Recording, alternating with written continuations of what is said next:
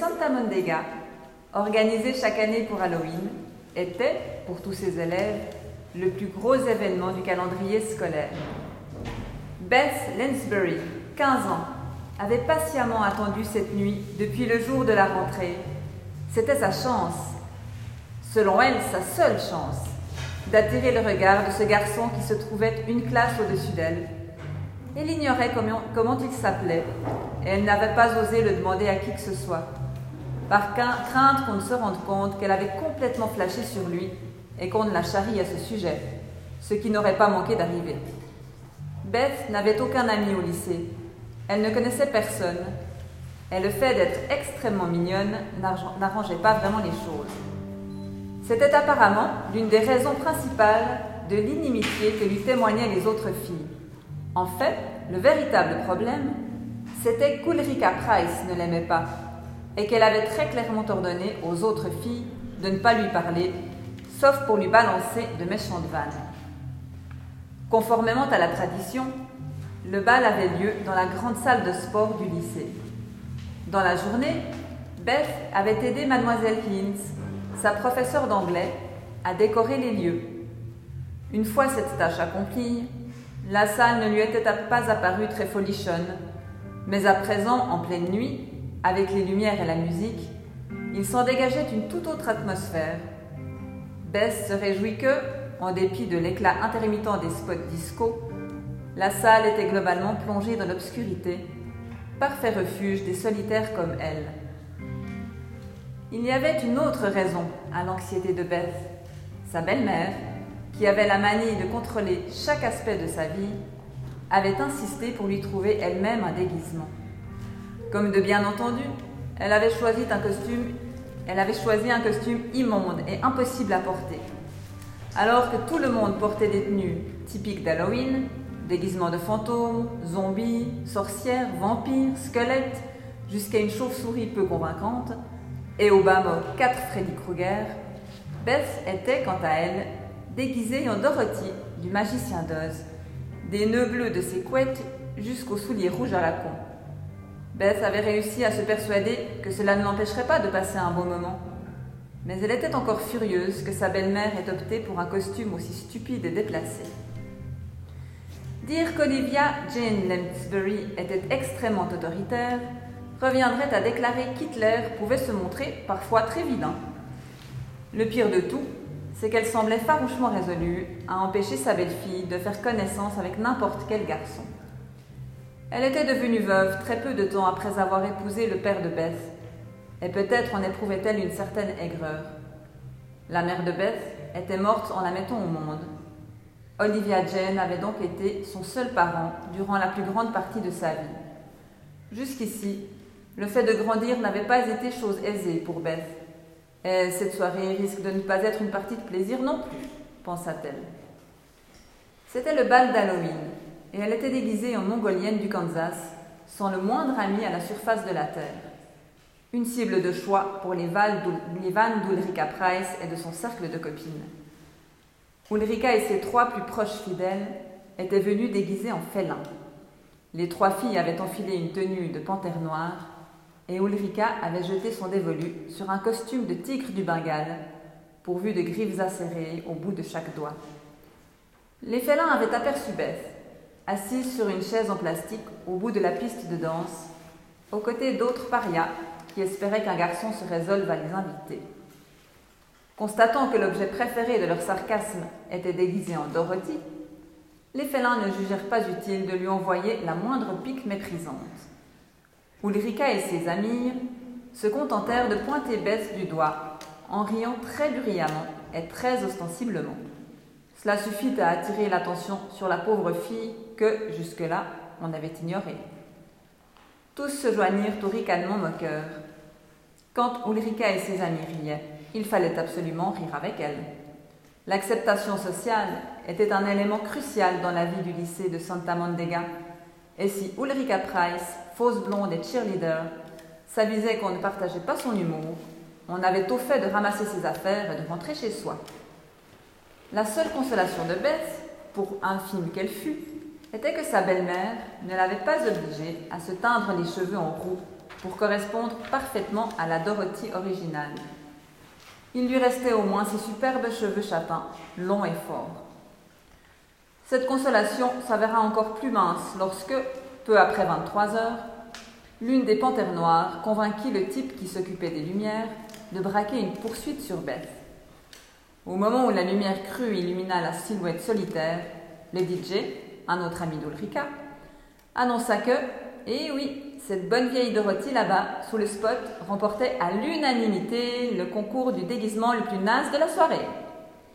Cette annonce, horriblement amplifiée, suscita une nouvelle vague de vociférations moqueuses chez ce qui n'était déjà plus qu'une meute d'ados défoncés à l'alcool et à diverses drogues. Beth resta digne, immobile sur sa chaise, attendant désespérément que le faisceau lumineux se détourne d'elle et s'efforçant de retenir l'océan de larmes qui naissait en elle. Mais le faisceau ne bougea pas. Soucieuse de figurer sur les photos qu'on ne manquerait pas de prendre, Ulrika s'approcha nonchalamment de Beth pour lui tapoter gentiment la tête. Tu sais quoi, ma chérie? lança-t-elle dans un petit sourire suffisant. S'il existait un concours de la plus grosse ratée du monde, tu finirais deuxième. C'en fut trop pour Bess. Les larmes roulèrent sur ses joues et un gros sanglot ravalé la saisit littéralement à la gorge. Il ne restait plus qu'une chose à faire, se lever et quitter le bal à toutes jambes. Dans sa course, Beth entendit les rires de tous les élèves dans son dos. Même les autres exclus s'étaient joints à la risée. Le fait de ne pas rire les aurait désignés comme les prochaines victimes de la soirée. Et personne n'avait envie de figurer dans la catégorie des ratés, aux côtés de la fille qui était venue déguisée en Dorothy du magicien d'Oz. En franchissant la porte à double bâton du bout de la salle pour se retrouver dans le couloir, Bess sentit qu'elle avait atteint le fond du gouffre. Elle avait supplié sa belle-mère de ne pas lui choisir un costume de merde, mais ses implorations étaient tombées dans l'oreille d'une sourde, comme elle s'y était attendue. Par-dessus le marché, cette vieille salope avait gloussé lorsque Bess lui avait demandé la permission de changer de déguisement. Tout, son humiliation publique et sa fuite en larmes du bal, tout était de la faute de sa belle-mère. Et Bess savait que lorsque de retour chez elle, elle lui raconterait tout, cette connasse afficherait un sourire satisfait en lui rappelant qu'elle l'avait prévenu, que c'était une erreur d'espérer que les autres l'acceptent. Depuis la mort du père de Beth, sa belle-mère prenait un plaisir toujours renouvelé à lui dire qu'elle ne valait rien. À présent, Beth en était convaincue. Elle commençait même à comprendre les raisons qui poussaient certaines personnes à mettre un terme à leur vie. Parfois, il était vraiment trop difficile d'exister. Alors qu'elle avançait d'un pas peu sûr dans le couloir, désespérant de quitter ce lieu et de laisser loin derrière elle les échos des rires qui la poursuivaient, Bess entendit quelqu'un l'appeler. C'était la voix qu'elle avait rêvé d'entendre ce soir, le garçon, une classe au-dessus d'elle. Elle ne l'avait jamais entendu parler qu'une seule fois, lorsqu'il lui avait demandé si elle allait bien, la fois où l'une des copines d'Ulrika lui avait fait un croche-patte dans la cour. Il l'avait aidé à se relever, lui avait demandé si ça allait, et en l'absence de réponse, ben, c'était complètement abasourdi. Il avait simplement souri avant de poursuivre son chemin. Depuis ce jour, elle n'avait cessé de regretter de ne pas l'avoir remercié et s'était juré de trouver un moyen de lui adresser la parole pour lui exprimer sa gratitude. Et à présent, c'était bien sa voix qu'elle entendait et qui lui demandait Toi aussi, c'est ta mère, hein Bess se retourna. Il était là, au beau milieu du couloir. Bizarrement, il était déguisé en épouvantail. Un chapeau brun pointu sur la tête, le visage recouvert de maquillage marron censé imiter la boue, une carotte en carton orange fixée sur son nez à l'aide d'un élastique qui passait derrière son crâne.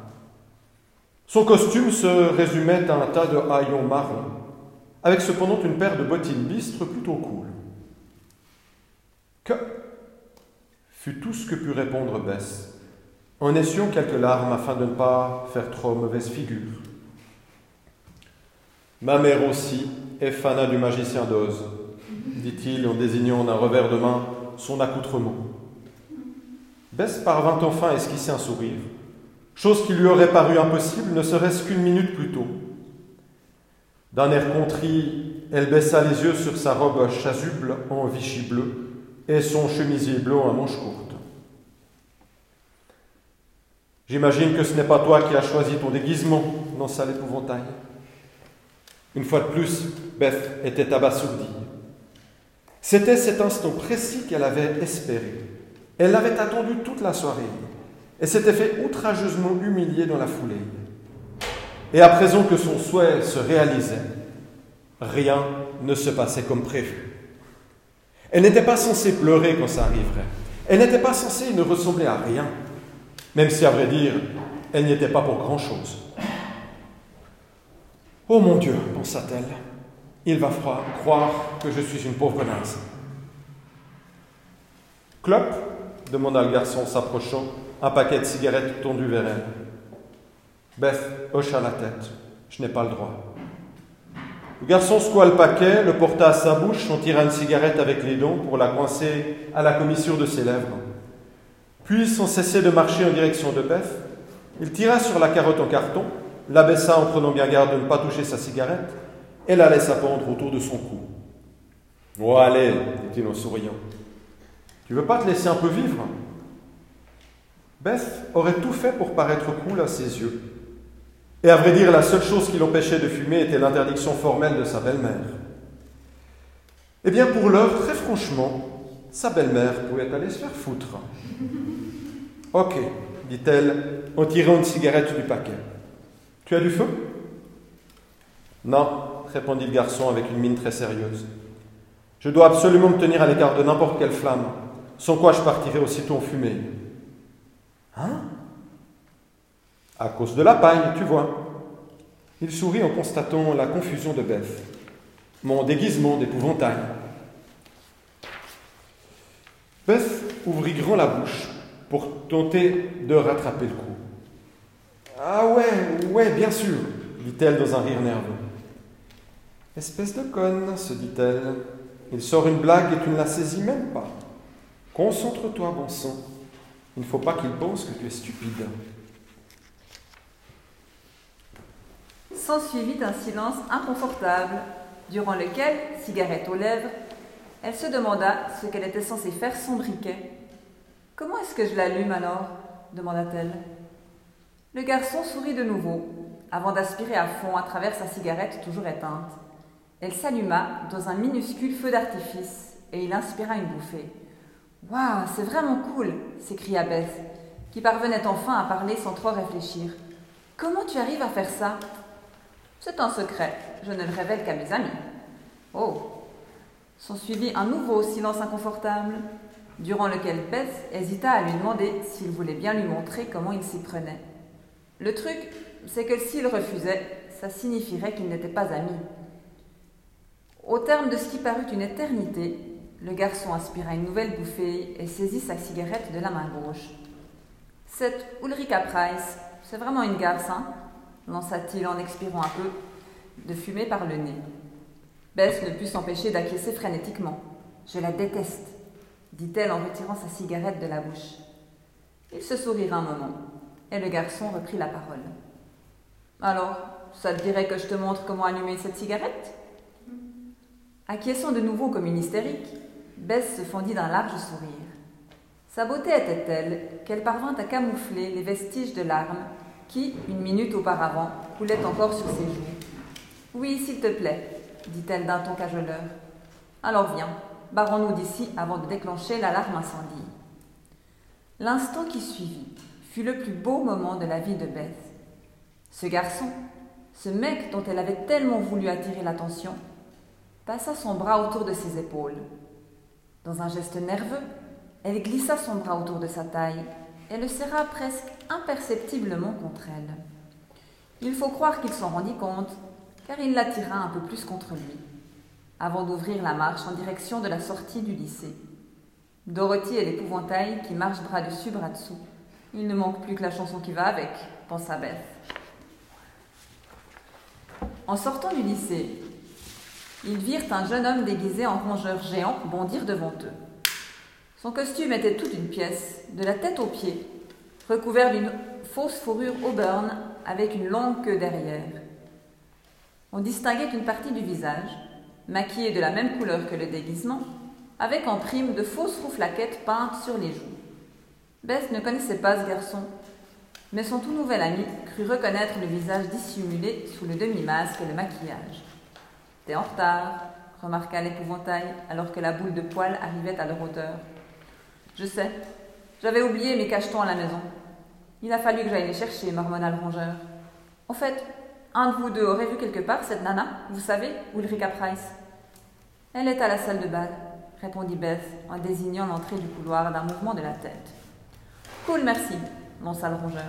Je vais aller lui offrir un verre.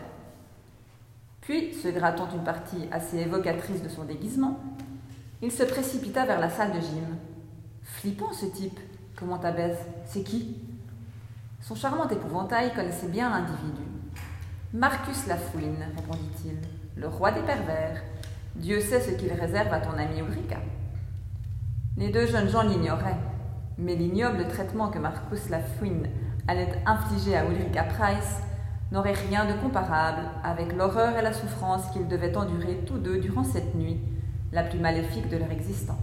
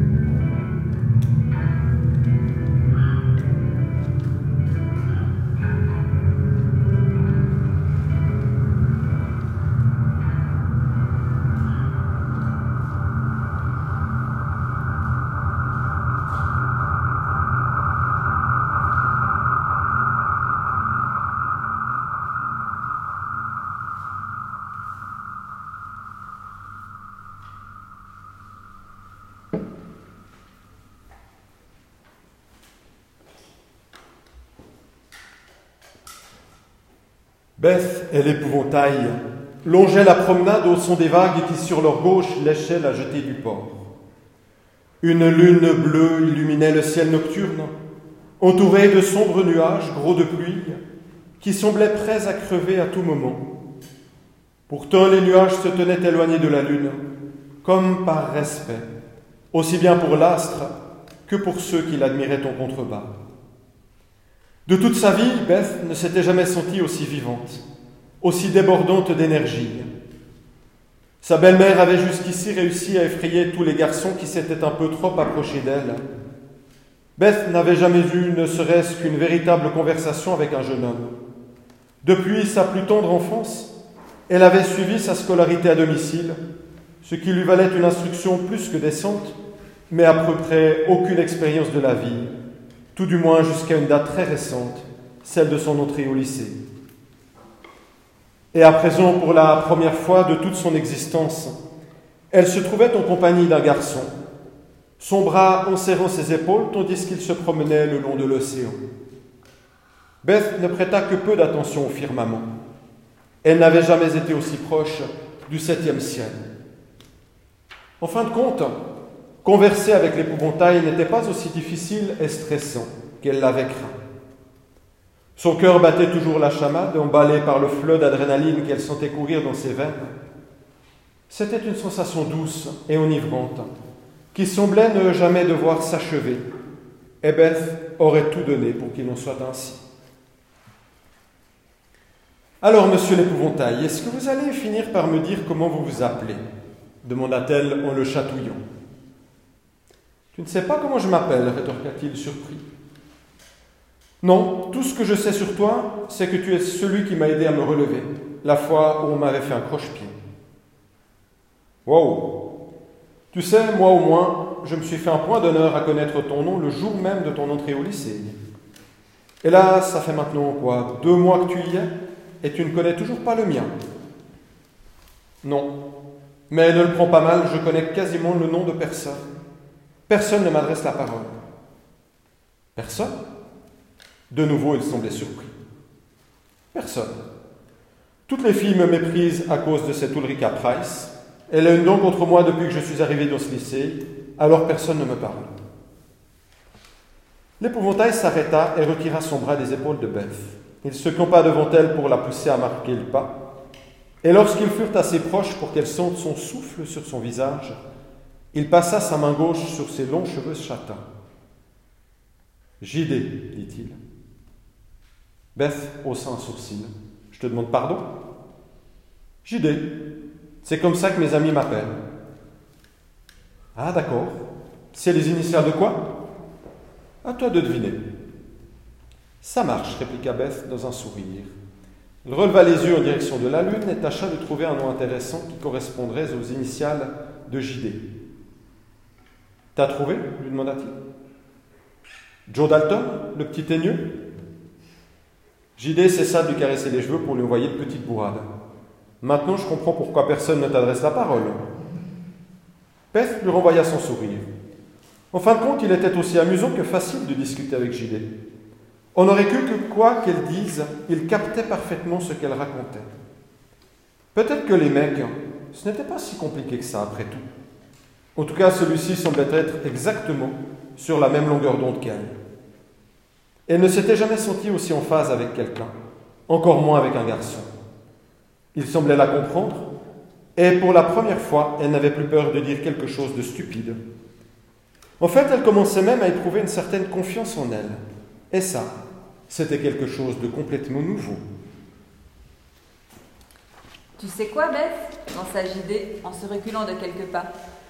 Si tu arrives à trouver ce que signifient les initiales JD, j'accepte de sortir avec toi.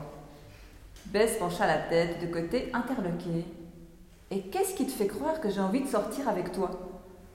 JD réfléchit un instant à sa réponse, puis il répondit simplement dans un clin d'œil Tu as envie de sortir avec moi. Bess reprit son chemin et en passant devant lui, prit soin d'effleurer son épaule avec la sienne.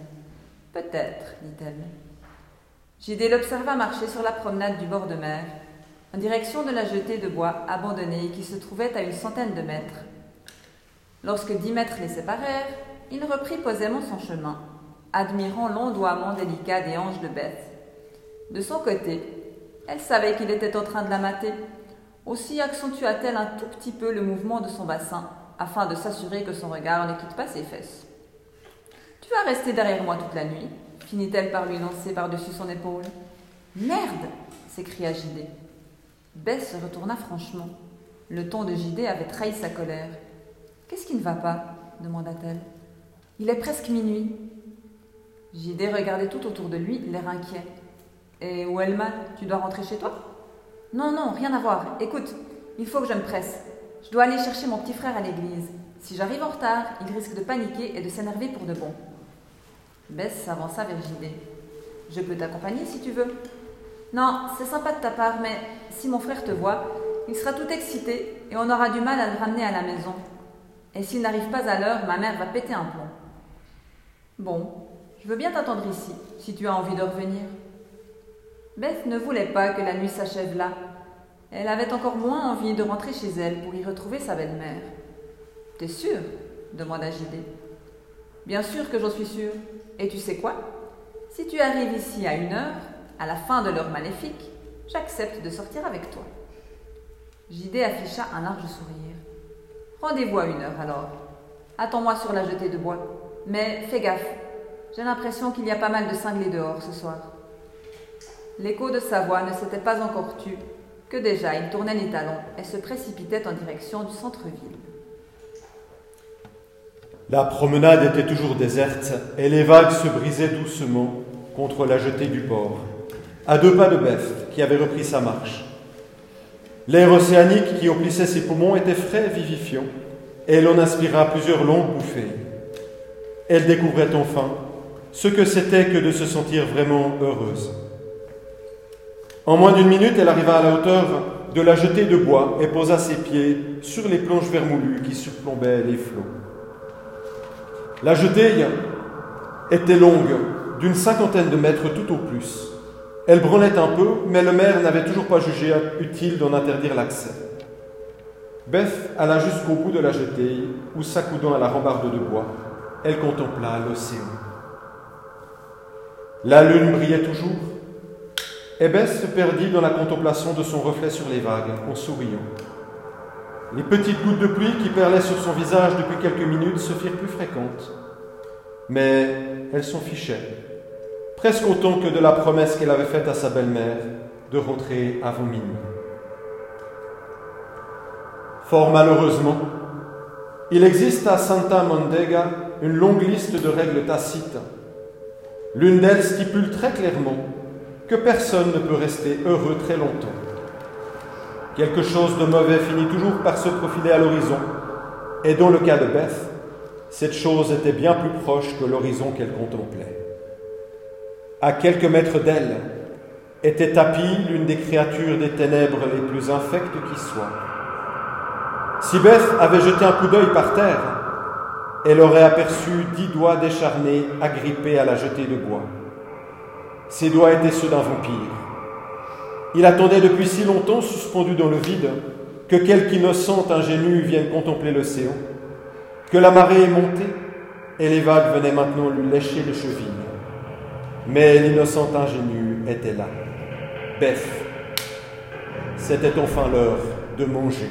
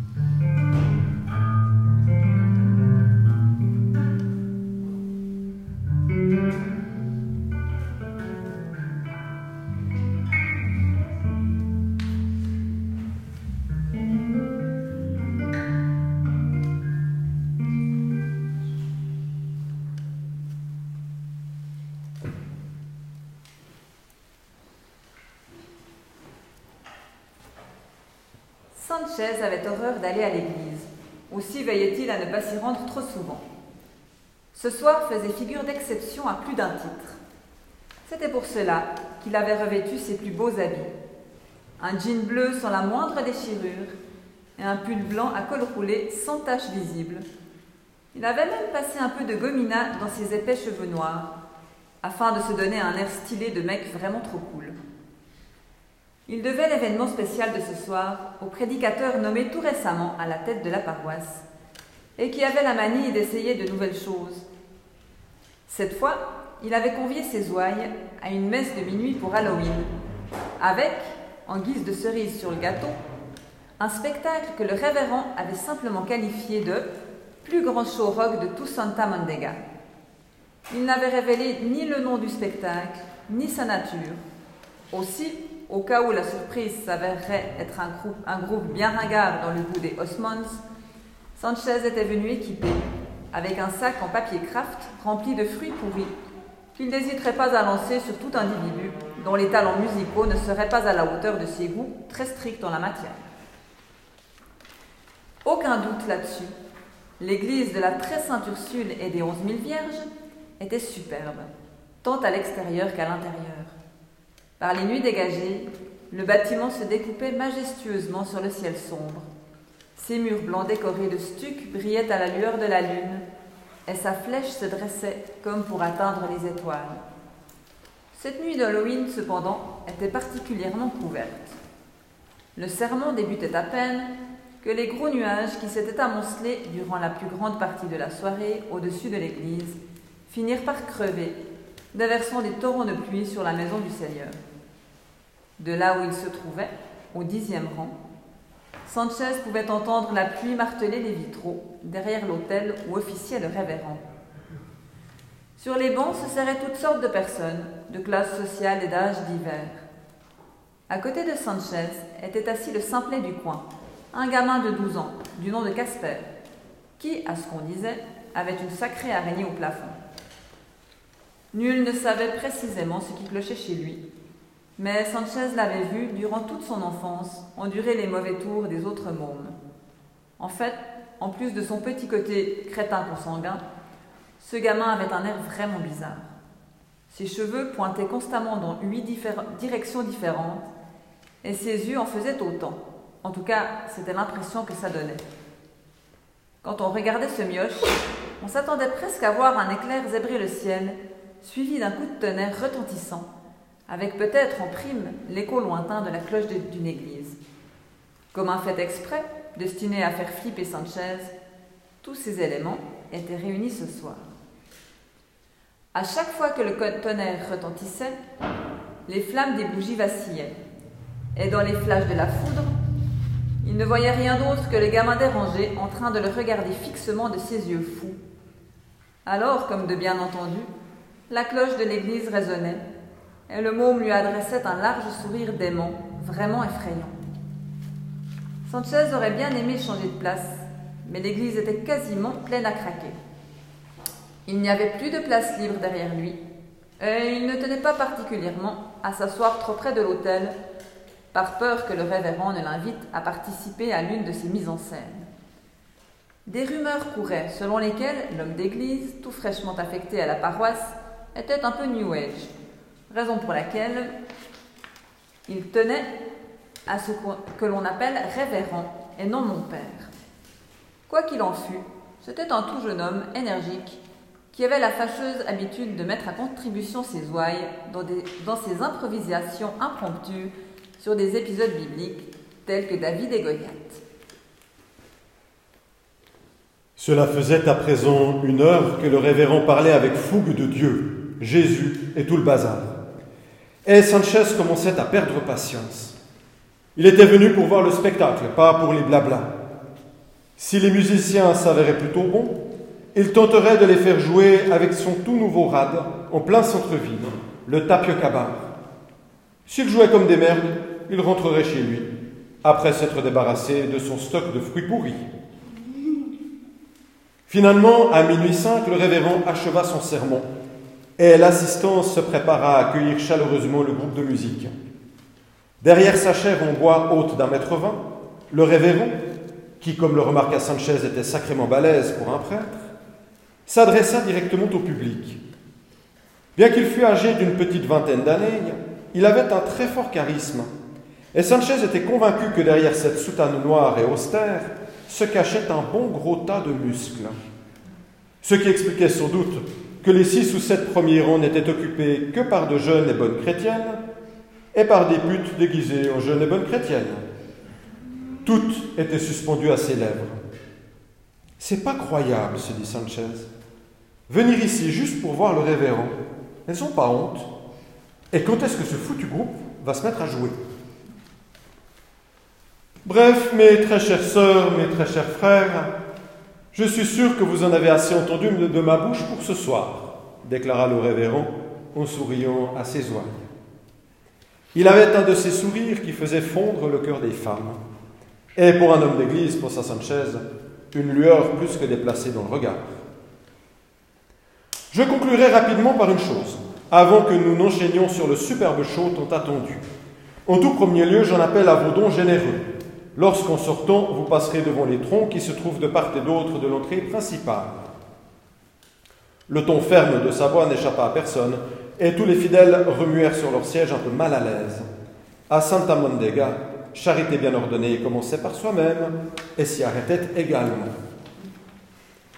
À côté de sa chaire, le révérend manipula plusieurs boutons sur une grosse console.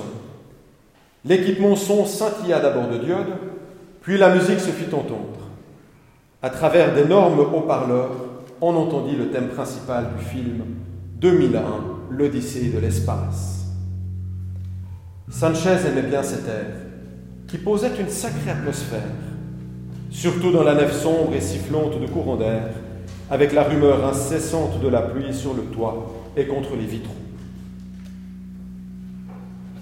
Au bout d'une vingtaine de secondes à peine, l'assistance sentit dans son dos une rafale de vent froide et humide accompagné d'une odeur de moisissure particulièrement désagréable. Quelqu'un venait d'ouvrir la grande porte à double bâton de l'église. Tous tournèrent la tête et de l'autel le révérend lança un regard inquisiteur par-dessus les ouailles en se demandant qui pouvait bien arriver à ce point en retard à l'office. Tous virent entrer un homme. Il portait une longue cape noire dont la capuche recouvrait la tête. Plusieurs autres apparurent dans l'encadrement de la porte, vêtus de la même façon, et pénétrèrent en file indienne dans l'église.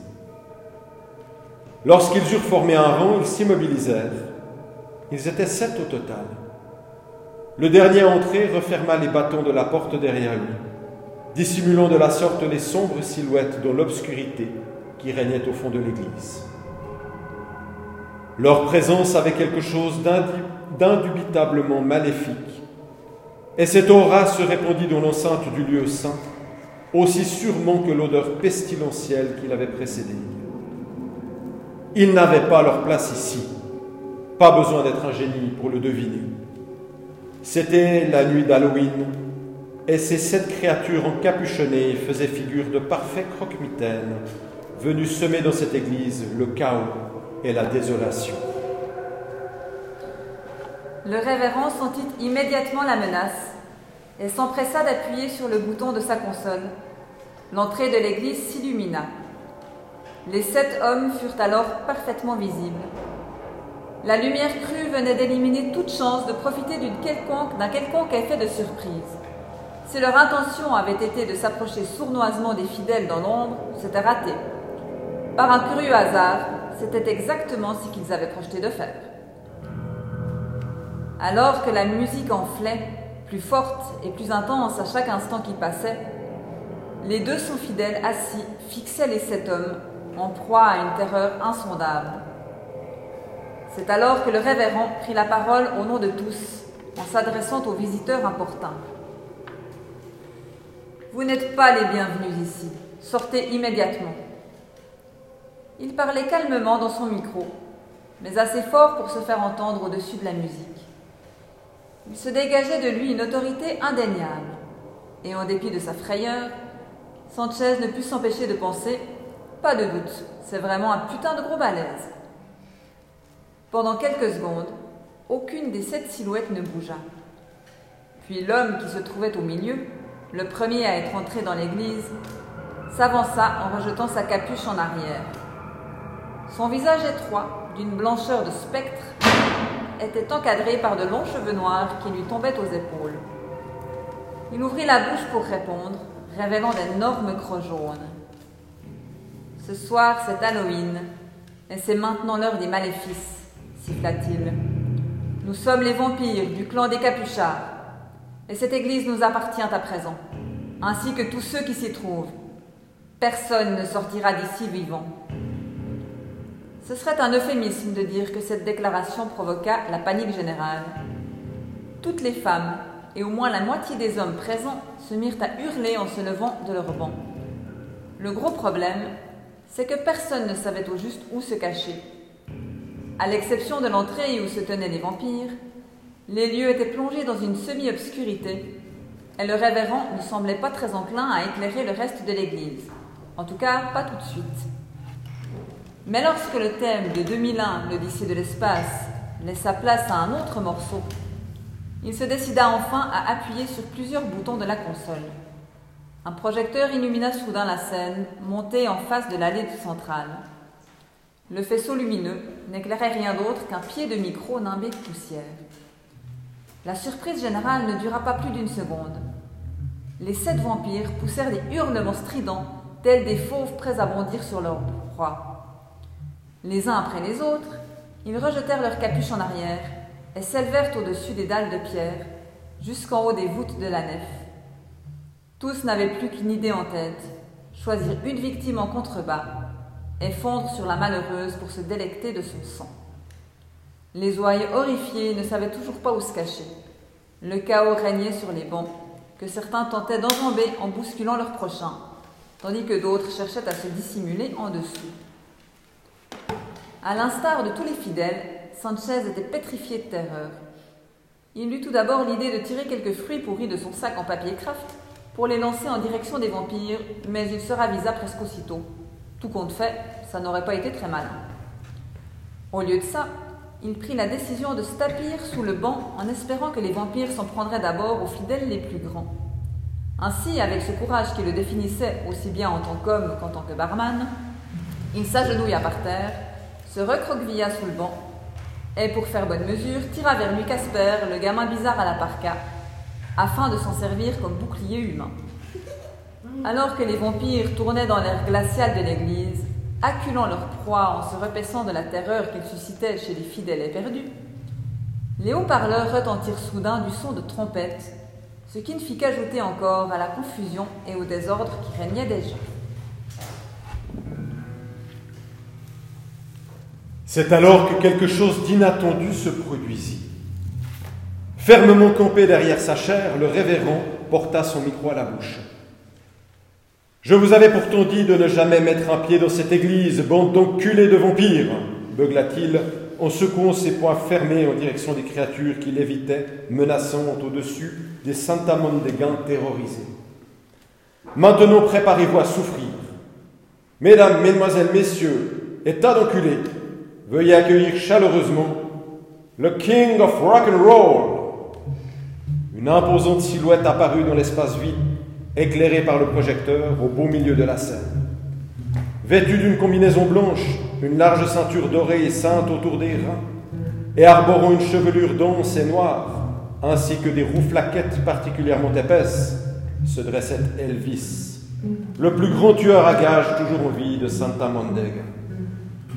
Il avait une guitare demi-caisse entre les mains, un monstre noir, élégant et racé, auquel, à en juger par son lustre, Elvis devait tenir comme à la prunelle de ses yeux. Sans un tressaillement, sans le moindre marque de nervosité, il se mit à jouer sur l'accompagnement que faisaient tonner les haut-parleurs.